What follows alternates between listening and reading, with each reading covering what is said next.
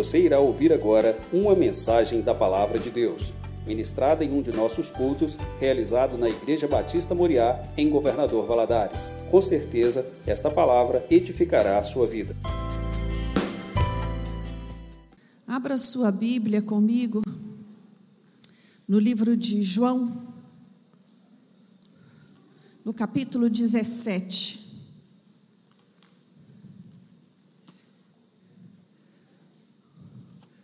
Nós estamos já caminhando para o fim dessa série de lições sobre oração e hoje nós vamos estar estudando a oração, talvez uma das mais lindas e mais maravilhosas que encontramos na Bíblia, que está registrada no capítulo 17, que é a oração sacerdotal. Nós vamos manter a nossa Bíblia aberta, prestar bastante atenção no nome de Jesus, no que nós, o Senhor tem para nós nesta manhã. Todos encontraram? João 17, a partir do versículo 1. Tendo dito estas coisas, Jesus levantou os olhos aos céus e disse: Pai, é chegada a hora, glorifica o teu filho, para que também o teu filho te glorifique pois lhe deste autoridade sobre toda a carne, para que dê a vida eterna a todos os que lhe deste. Ora, a vida eterna é esta: que conheçam a ti, o único Deus verdadeiro, e a Jesus Cristo a quem enviaste. Eu te glorifiquei na terra, concluindo a obra que me deste para fazer. E agora, Pai, glorifica-me em tua presença com a glória que tinha contigo antes que o mundo existisse. Manifestei o teu nome aos homens que me deste no, do mundo. Eram teus e os deste a mim, e eles guardaram a tua palavra. Agora sabem que tudo o que me deste provém de ti, pois lhes dei as palavras que tu me deste, e eles as receberam. Verdadeiramente conheceram que saí de ti e creram que me enviaste. Eu rogo por eles, não rogo pelo mundo, mas por aqueles que me deste, pois são teus. Tudo que tenho é teu e tudo que tens é meu, e neles sou glorificado. Já não permanecerei no mundo por muito tempo, mas eles estão no mundo, e eu vou para junto de ti. Pai Santo, guarda-os em teu nome, o nome que me deste, para que sejam um, assim como nós. Estando eu com eles no mundo, guardei-os no, no nome que me deste. Nenhum deles se perdeu, senão o filho da perdição, para que se cumprisse a escritura. Agora vou para junto de ti, e isto digo enquanto estou no mundo, para que tenham em si a medida completa da minha alegria. Dei-lhes a tua palavra, e o mundo os odiou, pois não são do mundo, assim como eu não sou do mundo. Não peço que os tireis do mundo, mas que os guardeis do mal. Eles não são do mundo, como eu do mundo não sou. Santifica-os na verdade, a tua palavra é a verdade. Assim como tu me enviastes ao mundo, também eu os enviei ao mundo. Por eles me santifico a mim mesmo para que eles também sejam santificados na verdade. Eu não rogo somente por estes, mas também por aqueles que pela Sua palavra hão de crer em mim, para que todos sejam um, como tu, ó Pai, o és em mim e eu em ti, que eles também sejam um em nós, para que o mundo creia que tu me enviastes. Eu lhes dei a glória que tu me, me deste, para que sejam um como nós somos um eu neles e tu em mim, para que sejam perfeitos em unidade, para que o mundo conheça que tu me enviastes e que o amaste como também amaste a mim. Pai, quero que onde eu estiver, estejam também comigo aqueles que me deste, para que vejam a minha glória, a glória que me deste, porque me amaste antes da criação do mundo. Pai justo, o mundo não, não te conheceu mas eu te conheci, e estes conheceram que tu me enviaste. Eu lhes dei a conhecer o teu nome e continuarei a fazê-lo, para que o amor com que me amaste esteja neles e eu neles esteja. Amém. Fecha seus olhos por um instante. Peça ao Senhor agora para ministrar no seu coração esta palavra. Às vezes criamos muita expectativa de quem vai trazer a palavra, Mas a palavra de Deus me diz que quem ministra no meu coração é o Espírito Santo de Deus quando eu dou lugar. Então, dê lugar nesta manhã, meu irmão, para o Senhor falar com você aquilo que Ele tem planejado para cada um de nós. Senhor, meu Deus, mais uma vez, Senhor, nos achegamos a Ti para te agradecer pela oportunidade de estarmos aqui na Tua casa para, pela oportunidade de termos de ouvir a tua palavra mais uma vez. Fala o nosso coração nesta manhã, meu Deus, de uma maneira especial. Ó Espírito Santo de Deus, nos dê entendimento, nos dê discernimento, que possamos absorver aquilo que o Senhor tem para nós nesta manhã. Meu Deus, me ajuda, Senhor, porque eu de mim mesmo não sou nada. Necessito do teu poder, necessito da tua unção e da tua graça. Fala ao meu coração e ao coração dos meus irmãos, é o que eu te peço no nome de Jesus. Amém. Eu vou te pedir para manter a sua Bíblia aberta. E antes de começarmos a aula em si, eu queria deixar só registrado o quanto me fascina o cuidado de Deus e como eu amo esses encontros que o Espírito Santo proporciona a nós, a sua igreja. A aula de hoje fala de um momento muito peculiar, um momento muito especial, um momento muito decisivo e que tem tudo a ver com o nosso domingo de Santa Ceia. Então, que o Senhor já vá preparando o seu coração para a ceia do Senhor através da nossa aula de hoje. O livro de João, no Evangelho de João, ele é um evangelho singular, porque João, ele vai ter o cuidado, a preocupação em descrever Jesus como verbo de Deus o Verbo que se fez carne e habitou no meio de nós. Ele introduz o seu evangelho assim. Enquanto os outros três evangelhos são os evangelhos, são conhecidos como evangelho sinótico, João difere de todo o relato deles. A preocupação de João aqui está em apresentar Jesus, filho de Deus, como Deus. E ele vai tratar disso de uma forma esplêndida, maravilhosa. Talvez o livro de João seja o livro mais lido da Bíblia. O livro de João é o livro que tem trazido milhares e milhares de pessoas a um encontro real com Cristo Jesus. E aqui no capítulo 17, né, nós vamos encontrar Jesus fazendo uma oração especial ele é como se ele estivesse deixando aos seus discípulos um testamento. Como se ele estivesse dizendo a eles como seria, funcionaria, né, a partir de agora. Dando a eles a vocação que eles foram, foram chamados para tal. Vocação essa que eu e você também fomos chamados. A vocação de proclamar o Evangelho. E isso é maravilhoso porque nós vamos vendo né, no decorrer desta oração aquilo Jesus intercedendo não só pelos discípulos, mas para a sua igreja vindoura, por aqueles que viriam a conhecê-lo, por aqueles que iriam né, expandir o evangelho. Então, né, esta oração ela tem um teor muito forte, algo muito especial para nós. Mas para nós entendermos esta oração, é, é, é, é interessante nós, nós compreendermos qual era esse momento aqui. Em que, em que momento do ministério de Jesus ele vai fazer esta, esta oração? Nós sabemos que ela acontece no encontro da última ceia que Jesus compartilha com os seus discípulos. Ele começa ali no capítulo 13 de João, dizendo a eles: Tendo amado os seus que estavam no mundo, amou-os até o fim. Essa é a, é a frase bíblica que introduz né, o relato da última ceia, na qual Jesus vai comer com os seus discípulos e vai viver né, a sua paixão e, e ressurreição. Para melhormos compreender, precisamos localizar esse momento, e, e, e aqui eles estão reunidos. Jesus estava se despedindo dos seus discípulos.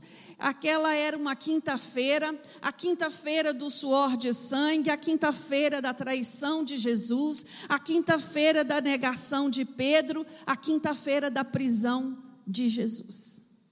Este momento aqui está antecedendo. Jesus tem muita coisa para dizer aos seus. Ele está ali orientando. E o mais lindo que quando nós lemos a palavra, nós sabemos que Jesus estava em agonia, porque ele sabia o que o aguardava. E apesar de nessa noite, a noite das noites, né, de todos os tempos, ele ainda se doa, consola e instrui os seus discípulos. Estes homens eles estavam perturbados em seu coração, eles estavam em tempestade com tudo aquilo que o Senhor estava dizendo a eles. No capítulo 14 de João, no versículo 1 ao 3, escrito, Jesus vai dizer a eles: Não se turbe o vosso coração, crede em Deus, crede também em mim. Na casa de meu pai há muitas moradas, se não fosse assim, eu o teria dito: Vou preparar-vos lugar, e se eu for vos preparar lugar, Virei outra vez e vos levarei para mim mesmo, para que onde eu estou estejais vós também. Ô oh, irmãos, eu posso imaginar o semblante desses discípulos ouvindo as palavras de Jesus, porque Jesus até então falava com eles através de figuras, agora não, agora a conversa é direta. Não havia dúvidas do que havia ser, do que teria que ser dito. Jesus havia ensinado muitas coisas aos seus discípulos. E ele vai ensinar aqui, na última, nesse último momento, sobre a oração. Ele vai falar acerca da oração como fonte de bênçãos, como fonte de alegria, como fonte de discernimento. Você que participou dessa última semana, dessa semana toda de oração, eu duvido que você tenha saído daqui triste. Eu duvido que você tenha saído daqui abatido. Eu creio plenamente no renovo que foi derramado sobre a vida de cada um dos meus irmãos, como derramou sobre a minha, como a alegria que me atingiu porque é assim, é isso que a oração faz em nós. Todas as vezes que nos colocamos neste lugar de falar e de ouvir ao Senhor, é assim que nós nos sentimos. E aqui, mais uma vez, reunidos neste lugar, no cenáculo, este lugar foi onde aconteceu a última ceia, aqui foi aonde Jesus apareceu algumas vezes depois de ressurreto, foi aqui que é, é, é, Maria e os discípulos receberam a visitação né, do Espírito Santo de Deus no dia de Pentecostes, este lugar de eventos tão importantes está registrando aqui a despedida de Jesus. A despedida de Jesus como um homem terreno, né, que caminhou, que habitou em carne no meio da, tua, da sua igreja. E ele vai falar sobre o valor da oração, e ele vai dizer aos seus discípulos, no capítulo 16, no versículo 23, Naquele dia nada me perguntareis, em verdade, em verdade vos digo, que tudo o que pedirdes a meu Pai, em meu nome, ele vos dará. Oh, aleluias! Que privilégio é esse, irmãos? Que privilégio, principalmente se temos um entendimento do que significa isto. Na, na, quando Jesus diz isso aos seus discípulos, ele não está dizendo assim: olha, a oração é um cheque em branco assinado por mim que você vai apresentar a Deus e resgatar aquilo que você acha que deve resgatar. Não. A oração tem princípios, princípios os quais devem ser observados. precisa ser remetida ao Pai em nome de, de Jesus, mas de acordo com a sua vontade. A sua vontade está registrada onde, irmãos? Na palavra de Deus. Existem pessoas frustradas com o Senhor, porque não têm sabido orar, não têm sabido buscar, não têm sabido pedir. Tem pedido aquilo que é para o seu bel prazer. E o Senhor não está preocupado com isso. Ele preocupa com o nosso sustento, ele preocupa com a nossa provisão, mas a nossa oração ela tem que estar além de nós mesmos. Nós temos que orar em prol do crescimento do evangelho, do crescimento da igreja. Orar contra o inferno, orar para que vidas sejam resgatadas, alcançadas pelo amor de Cristo. É essa oração a qual o Senhor está dizendo aos seus discípulos. Né? A oração, Jesus vai dizer a eles, é uma fonte de alegria. No versículo 24: Até agora nada pedistes em meu nome, pedi e recebereis, para que a vossa alegria seja completa. Fala para mim se não é maravilhoso vivenciar uma oração respondida. Qual a sensação que nós sentimos?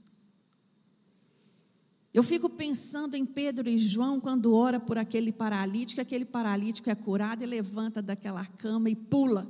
Vocês podem imaginar a alegria de Pedro e João? Eu acho que eles queriam pular junto com o paralítico. É maravilhoso. É maravilhoso. E aqui, essa alegria não é só a respeito de, de, de, de ter um, um pedido atendido. Ela é muito maior, porque maior do que a bênção é o dono da bênção. Maior que receber a bênção é ter intimidade com o dono da bênção. É sobre isso que Jesus está falando a eles. A oração ela não é apenas um instrumento para pedir e receber mas ela é uma fonte de alegria, porque para nós é maravilhoso a comunhão que desfrutamos com Jesus. Essa tem que ser o motivo da nossa alegria. Esse tem que ser. Estou feliz não é porque recebi isso ou recebi aquilo. Estou feliz porque Jesus me amou primeiro. Estou feliz porque eu sei que se eu partir hoje, eu sei para onde eu vou. Eu sou feliz porque eu tenho uma igreja a qual eu pertenço. Eu sou feliz porque eu tenho um Senhor que me conhece, sabe o meu endereço, conhece o meu nome. Essa tem que ser a razão da nossa alegria. E ele vai dizer além aos seus discípulos: a oração, ela é fonte de discernimento espiritual.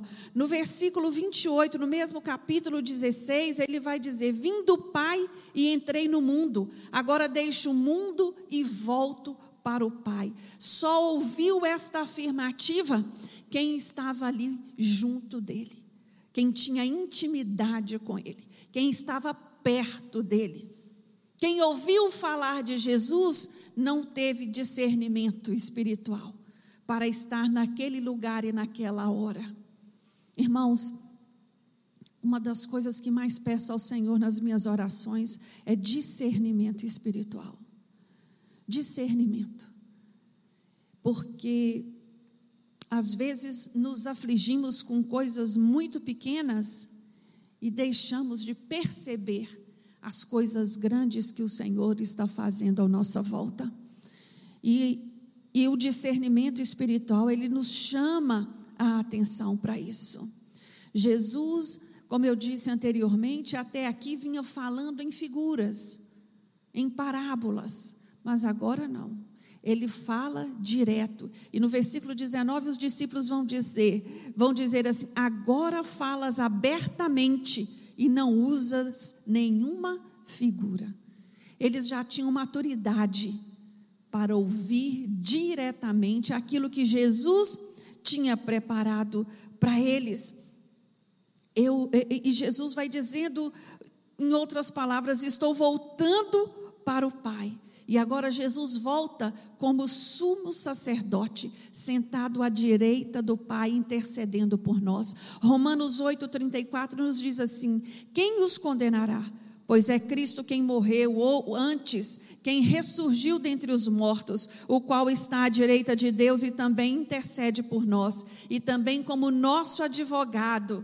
Lá em 1 João 1, 2, 1, Filhinhos meus, estas coisas vos escrevo para que não pequeis. Se, porém, alguém pecar, temos um advogado para com o Pai Jesus Cristo, o justo. Meu Deus, que privilégio é esse? De ter um advogado que se fez carne, que caminhou no meio de nós, que conhece o que se passa aqui, que sabe o que aflige o homem, que tem vivência para dizer ao Pai: perdoa a sua fraqueza, perdoa isso é, é, é, é tremendo, é um consolo para a minha alma, é um conforto, é uma esperança para a minha vida. Antes de termos Jesus como nosso advogado, você se lembra no Antigo Testamento como as coisas funcionavam? Deus ordenava algo, não era cumprido, não. O castigo vinha imediatamente.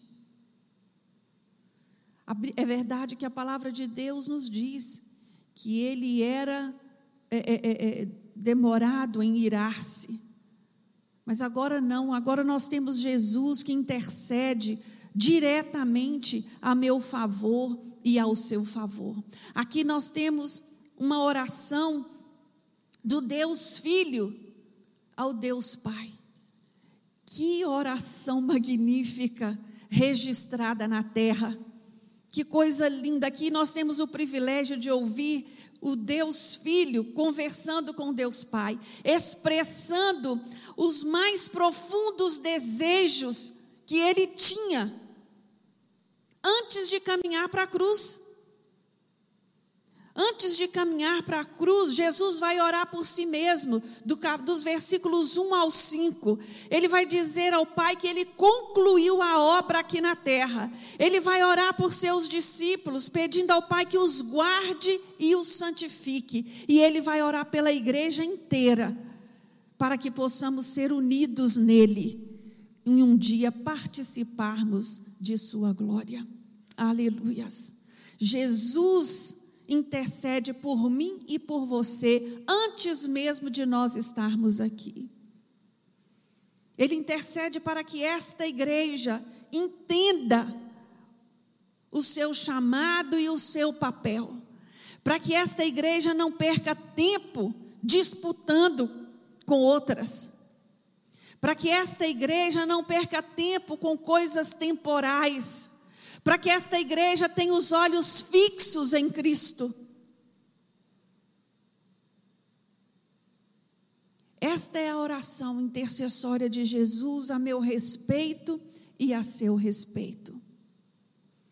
Charles Edmund, ele registra que nenhuma voz já se ouviu na terra ou no céu com maior arrebatamento, nem mais santa, mais frutífera, mais sublime do que a do próprio Filho de Deus nestas orações.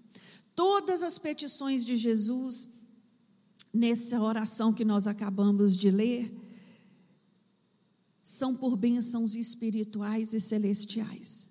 Em nenhum momento Jesus pediu, Senhor, dá riqueza aos meus discípulos, dá honraria aos meus discípulos, dá destaque político aos meus discípulos. Nenhuma destes pedidos foram feitos por Jesus. Eu entendo nessa oração que a prosperidade da alma é a melhor prosperidade que nós podemos esperar. Irmãos, eu não quero que ninguém se equivoque pensando que eu estou aqui dizendo alguma coisa contra a riqueza. Não. Até porque temos um pai rico. Não, meu problema não é esse. A minha, a, a minha fala aqui é a respeito de nós deixarmos de ser felizes com a comunhão que nós temos porque falta alguma coisa material. E hoje, os consultórios estão repletos de pessoas adoecidas na alma por isso. Porque falta algo e assim sofre.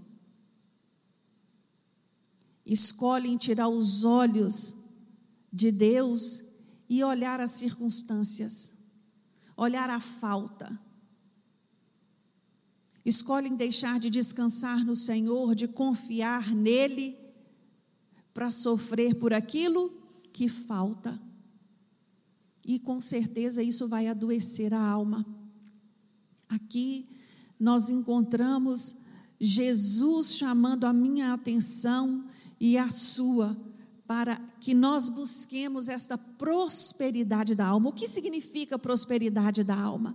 Maturidade espiritual, discernimento espiritual, entendimento do momento em que vivemos, daquilo que o Senhor espera de cada um de nós. É disso que o Senhor está nos falando. E essa oração, nós podemos sintetizá-la em quatro áreas. Nós vamos dividir para que nós compreendamos a respeito do que Jesus está falando de uma maneira mais profunda.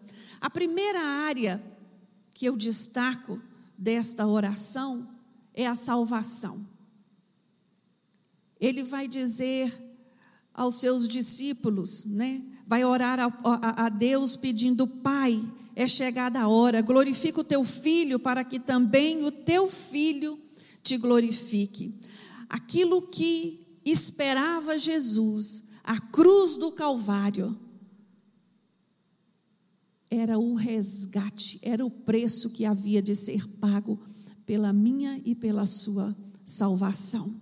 Então ele nesse momento ele diz ao pai, né? É a, é a hora tinha chegado, e é interessante porque, se você olha para a Bíblia, muitas vezes Cristo, os discípulos chegando a Ele, apreensivos com o que estava acontecendo, preocupado com a segurança física de Jesus, e Jesus dizia: ainda não era chegada a minha hora, mas agora não. Agora ele afirma, agora ele diz, ele mesmo, agora é a minha hora, agora é chegada a hora. A hora de quê? De ir à cruz, de ir à cruz. E ele não vai a essa cruz como um derrotado, mas sim como um rei vai ao trono. Jesus sabia o que significava aquilo ali, aquele sacrifício. E é na cruz que ele cumpre o plano de redenção. É na cruz que ele despoja os principados e potestades. É na cruz que ele revela o imenso amor de Deus. Aleluias. O que seria de nós se não fosse a cruz? O sacrifício da cruz. O memorial que vamos participar daqui a pouco fala disso para nós nunca esquecermos o, val o valor da cruz, para nós nunca esquecermos o sacrifício de Jesus. A cruz é um instrumento da glória do Pai. Na cruz, Jesus glorificou a Deus. A sua crucificação trouxe glória a Deus. A, a, crucificação glorificou a sabedoria, a fidelidade, a santidade, o amor de Deus à humanidade. Ali estava explícito. Deus entrega o seu único filho por amor a mim e a você. A cruz, ela é um instrumento da glória do filho. Na cruz, a, a, a, cruz glorificou a compaixão e o poder de Jesus sobre as nossas vidas.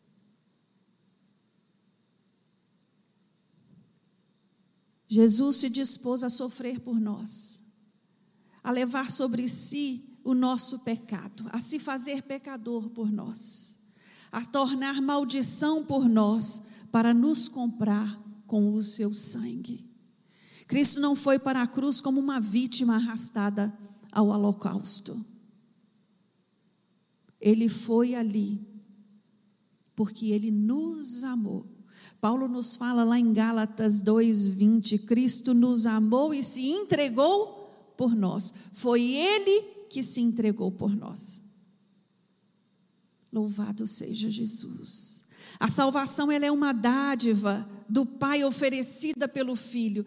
Todo aquele que nele crê tem vida eterna.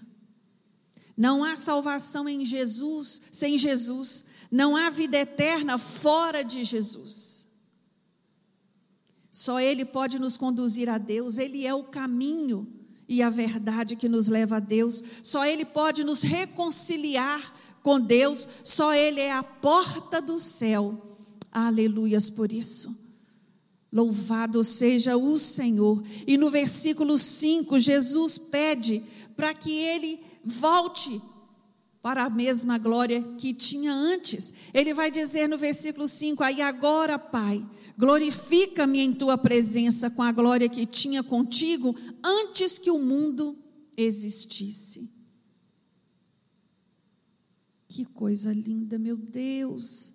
Eu preparando esta lição, Espírito Santo de Deus foi me invadindo assim de um gozo, de uma esperança de uma alegria de pensar em tudo que foi feito, na agenda de Deus, na fidelidade de Deus para se cumprir este sacrifício por amor a mim.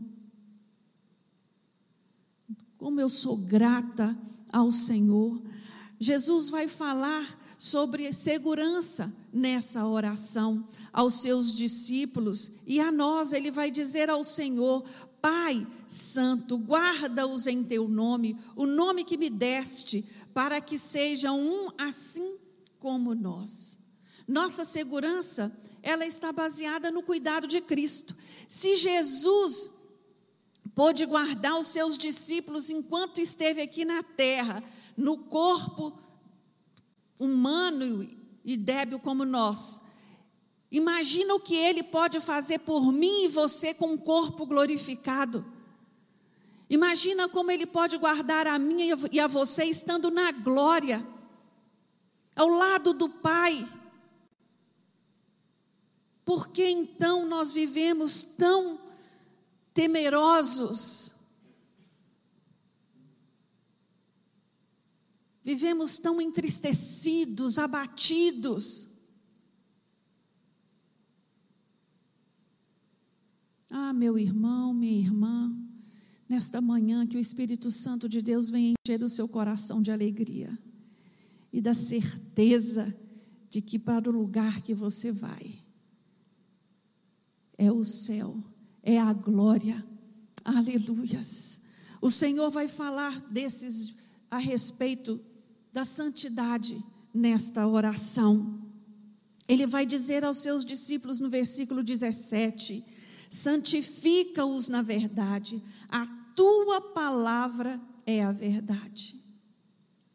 Irmãos, a nossa entrada no céu ela é inteiramente pela graça, não é pelas obras. Mas Deus espera de cada um de nós um caráter santo. Cada um de nós. A Bíblia fala que sem santidade ninguém verá a Deus. Então é necessário sim mudança. É necessário sim buscarmos andar em santidade. E, a, e o caminho para a santidade passa pela palavra de Deus. A palavra de Deus é a dádiva dele para nós. A sua origem é divina. E é nela que nós somos santificados. Sem o conhecimento da palavra, não há crescimento espiritual. Mas eu não falo de conhecimento apenas intelectual. Eu estou falando de experiência, de conhecer e experimentar. Há uma frase de um autor um evangelista tremendo, Moody, não sei se você já ouviu falar dele, ele carregava na Bíblia dele uma frase escrita assim: Este livro afastará você do pecado ou o pecado afastará você dele. E é verdade, não tem como as duas coisas caminharem juntos. A palavra de Deus, ela é a arma da vitória. De que maneira a palavra de Deus nos permite vencer o mundo? Ela nos dá alegria. E a Bíblia nos diz em, em, em Neemias 8,10 que a alegria do Senhor é a nossa força. É a palavra de Deus. A palavra nos dá a certeza do amor de Deus. O mundo nos odeia, mas o Pai nos ama. A palavra nos apresenta as promessas do Senhor para a nossa vida, o desejo dele de tornar o centro da nossa vida. A palavra nos transmite o poder de Deus e para vivermos uma vida santa. Então não tem como haver santificação sem conhecer a palavra. Mas infelizmente hoje nós vivemos uma era a a era do analfabetismo bíblico. É muito triste isso, mas esta constatação tem sido feita por vários estudiosos da palavra de Deus. E quando eu uso esse termo analfabetismo bíblico, eu, eu, eu estou designando uma falta mesmo de conhecimento da Bíblia uma falta de, de experimental. Vocês estão entendendo o que eu quero dizer?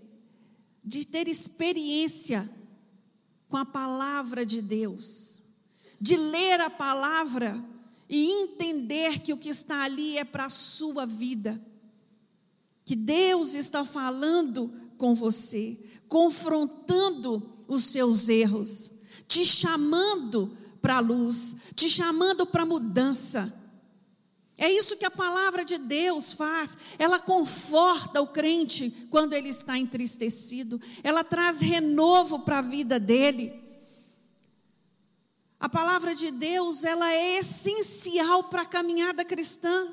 Para mim é inconcebível um crente não ter o hábito de estudar a Bíblia.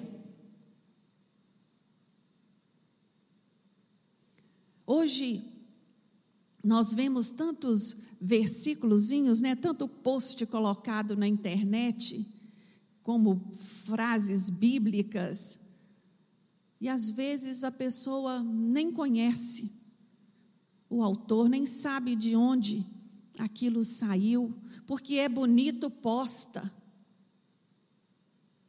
Falta de conhecimento da palavra, falta de conhecimento.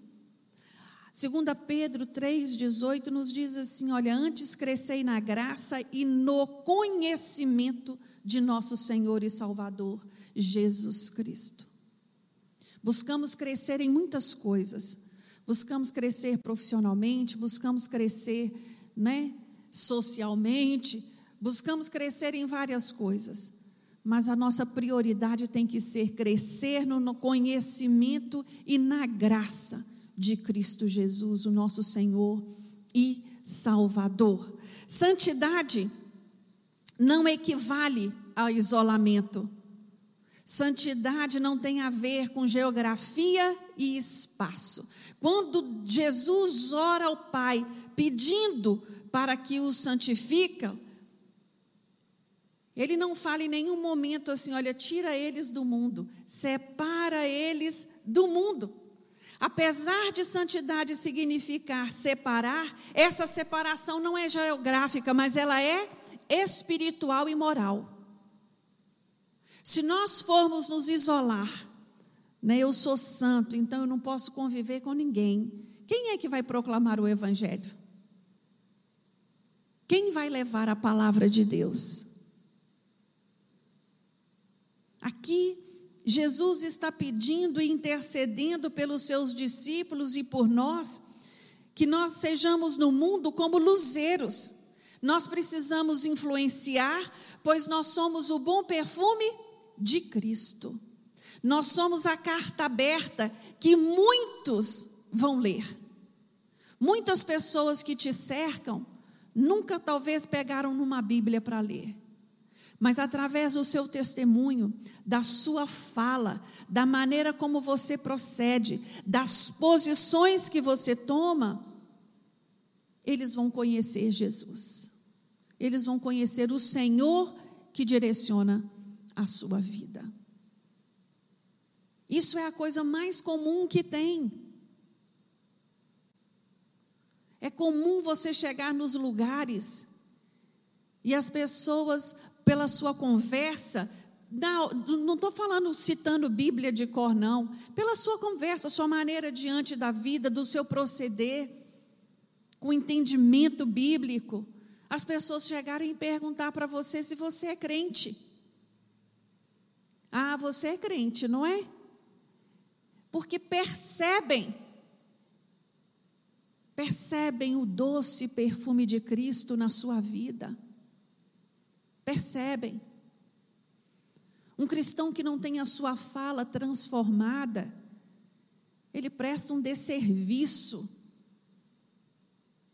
um cristão que não tem o seu comportamento transformado, que não dá testemunho de vida transformada, ele presta um desserviço ao Evangelho.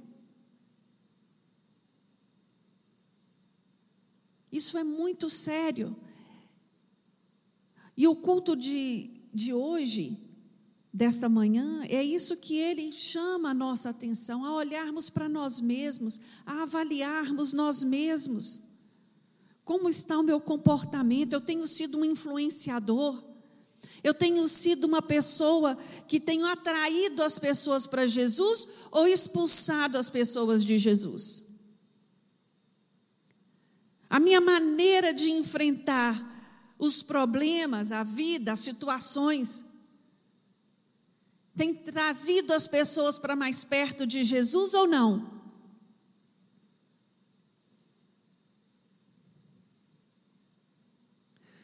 O objetivo da fé cristã jamais será apartar o crente das pessoas.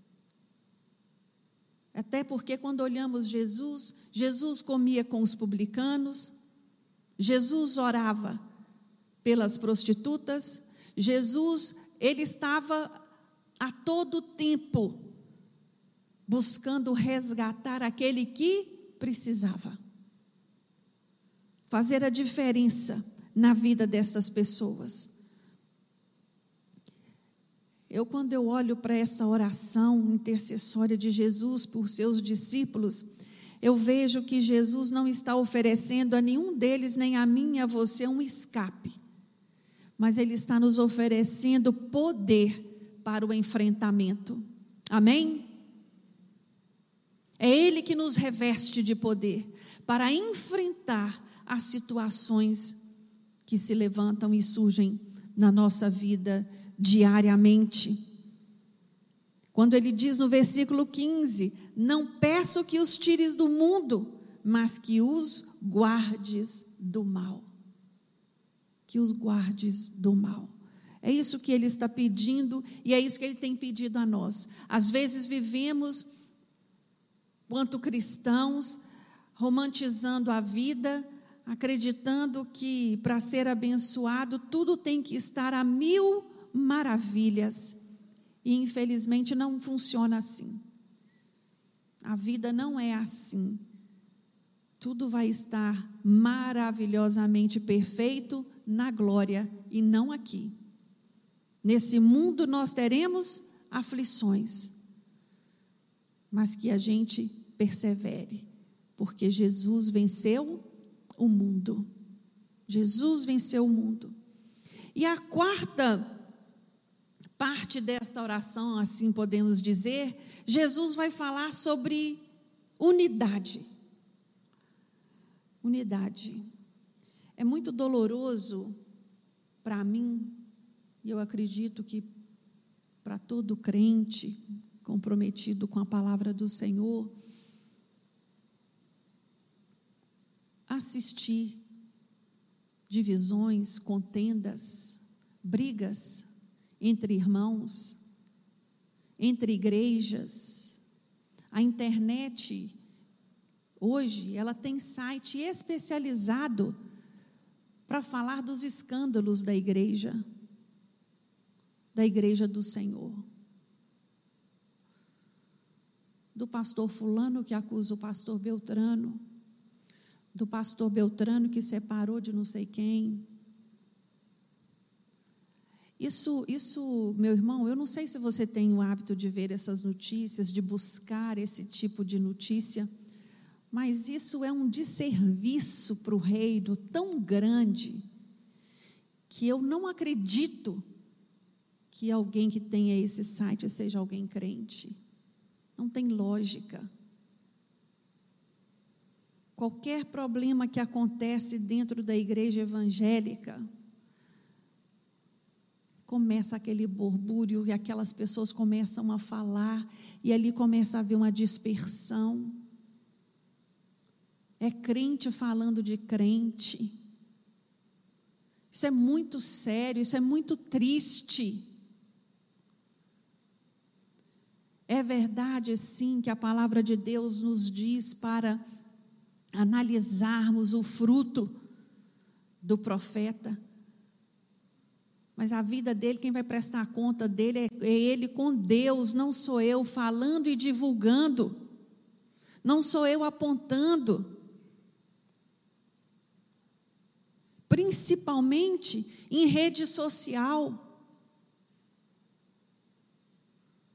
Meu Deus, nós temos que estar muito vigilantes para não cairmos nessas ciladas, achando que isso é comum, que isso é normal, que não tem problema manifestar a minha opinião pública.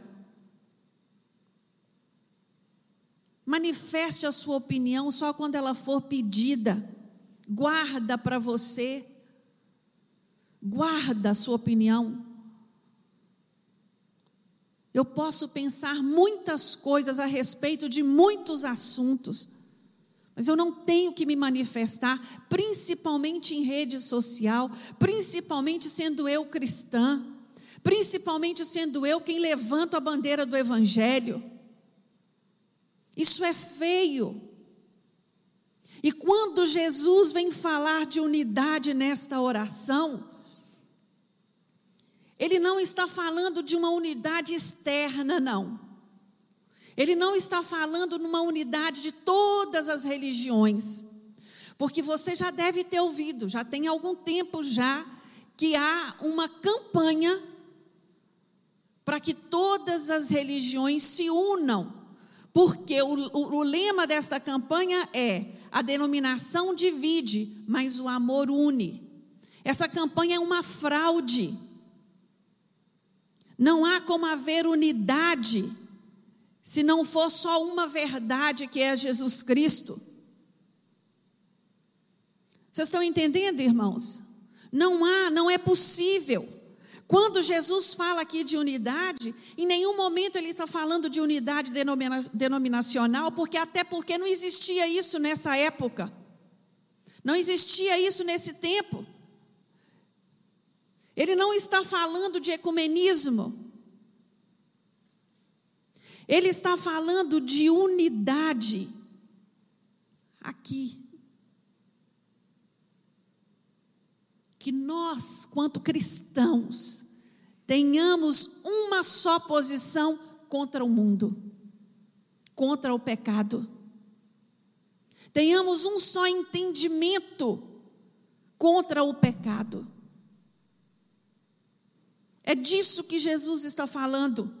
Que nós permanecêssemos unidos em amor na defesa da verdade. Não é eu estar na igreja, meu pastor pregar algo e eu praticar aquilo que eu acho. E não é só pior ainda praticar, aconselhar a fazer aquilo que eu acho.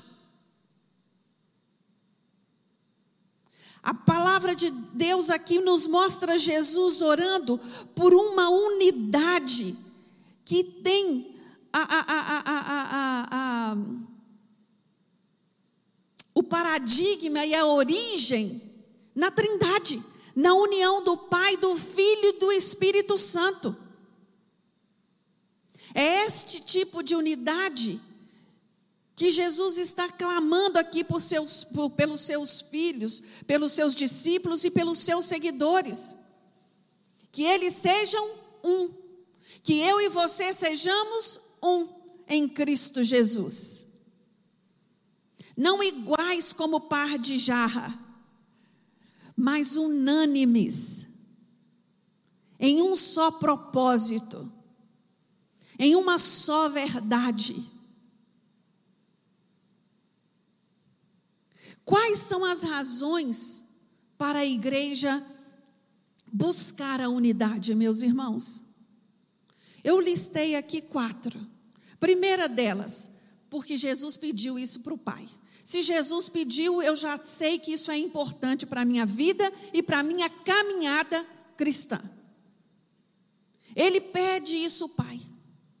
Que ele tenha uma só igreja, um só rebanho, uma só noiva.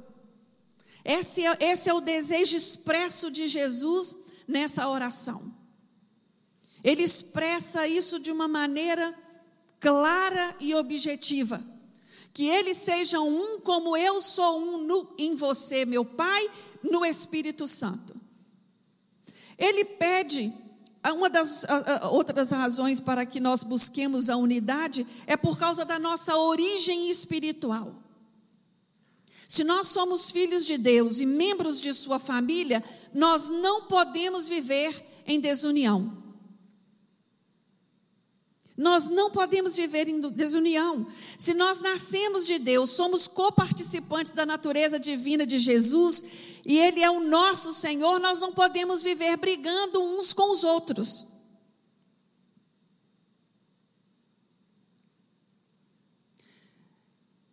Eu gosto muito de deixar claro que no campo das ideias, não da palavra, a gente pode diferir em algumas coisas. Não podemos? Eu gosto de pão, você gosta de bolo. Nós podemos diferir. Eu gosto de torresmo, tem gente que não pode nem ver. Mas quando diz respeito dos princípios bíblicos, não.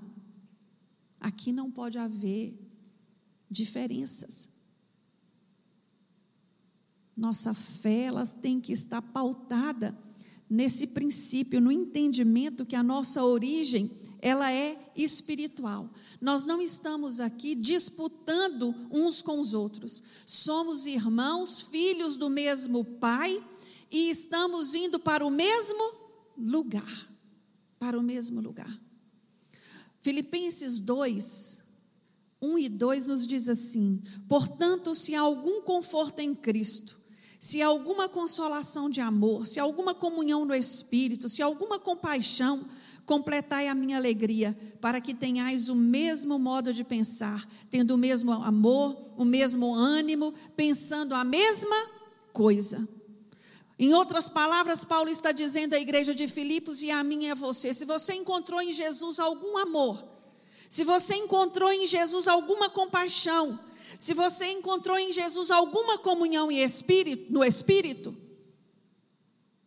que agora o seu modo de pensar seja o mesmo, no mesmo amor, no mesmo ânimo e na mesma coisa. Terceiro motivo pelo qual precisamos buscar a unidade, por causa da nossa missão no mundo. O mundo não é capaz de ver Deus, mas ele vê a mim e a você. Ele vê a igreja do Senhor. Se o mundo consegue enxergar amor e alegria na igreja do Senhor, eles não vão se sentir atraídos a estar no mesmo lugar onde eu e você estamos? Vão. Irmãos, eu não estou falando aqui de utopia. Eu entendo que nós, quanto seres humanos, nós temos as nossas dificuldades e as nossas debilidades. Não temos? Temos, todos nós temos, inclusive eu também. Temos. Temos os nossos dias mais difíceis. Temos os nossos dias com um pouco menos de paciência. Temos. Mas isso não me impede de caminhar com meus irmãos. Que isso não venha impedir você de caminhar com seus irmãos. Pelo contrário, que você seja capaz de olhar e se colocar no lugar dele, de entender a debilidade dele, de ajudá-lo a prosseguir. Não é assim?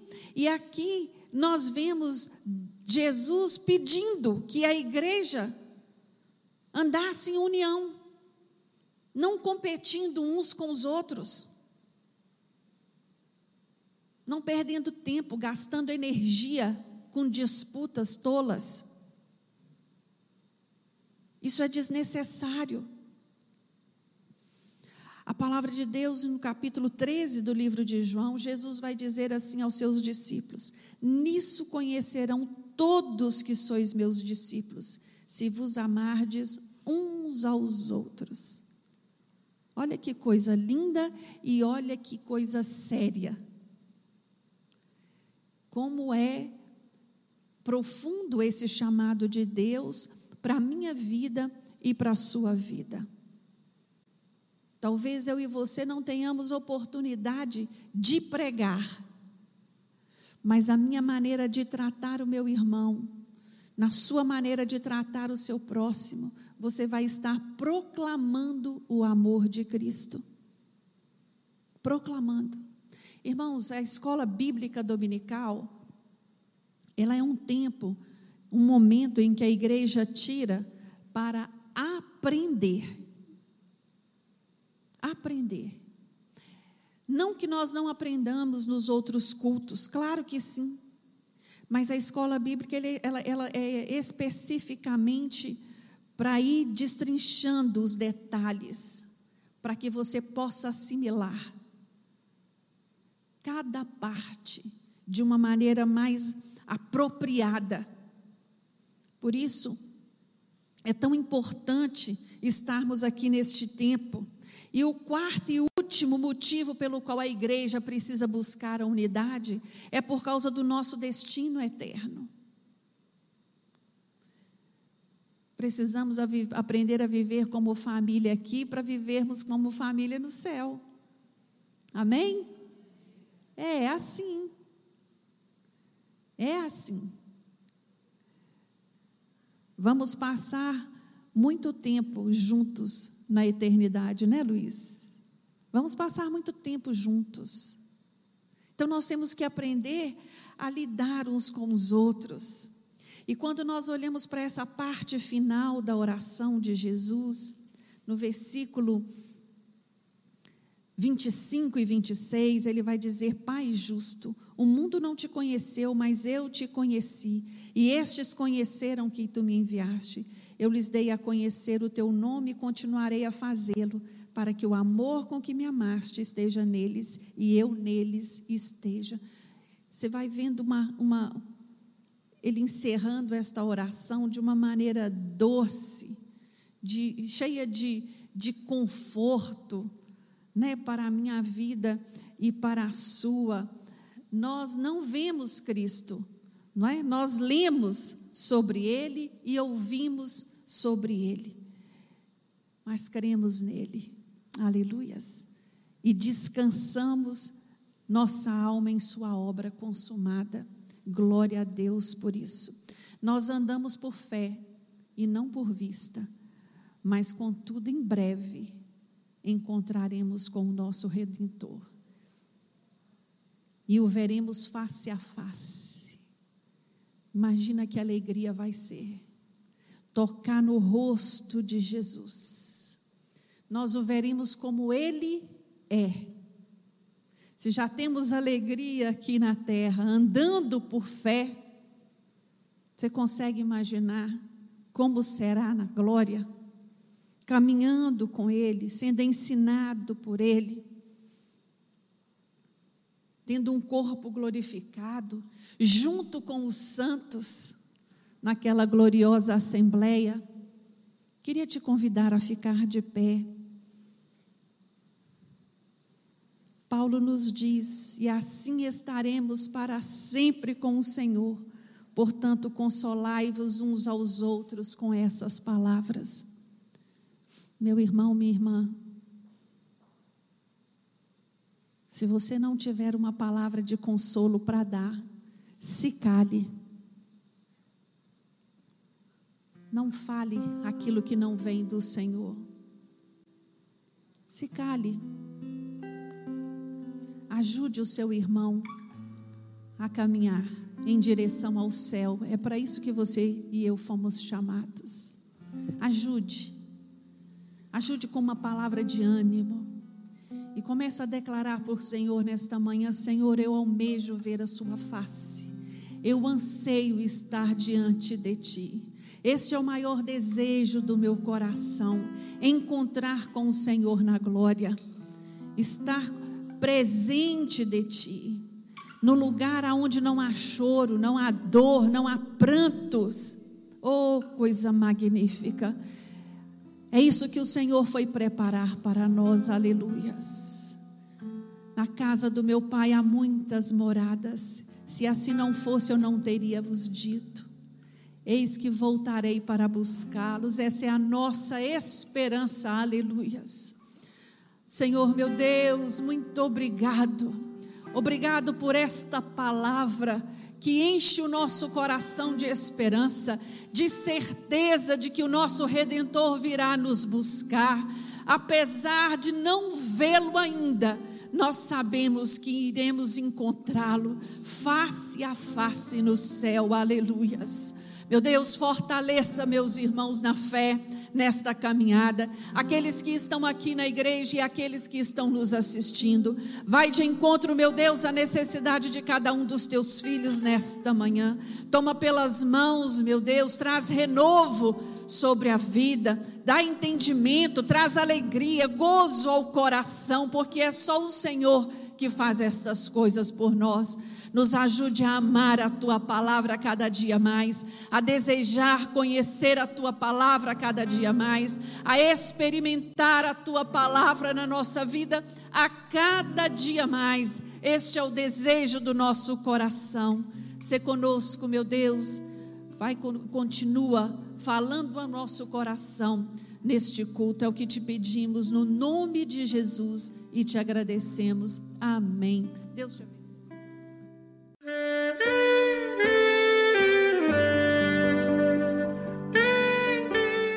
Querido amigo, Deus se interessa por você. Ele conhece as circunstâncias atuais da sua vida. Não hesite em buscá-lo.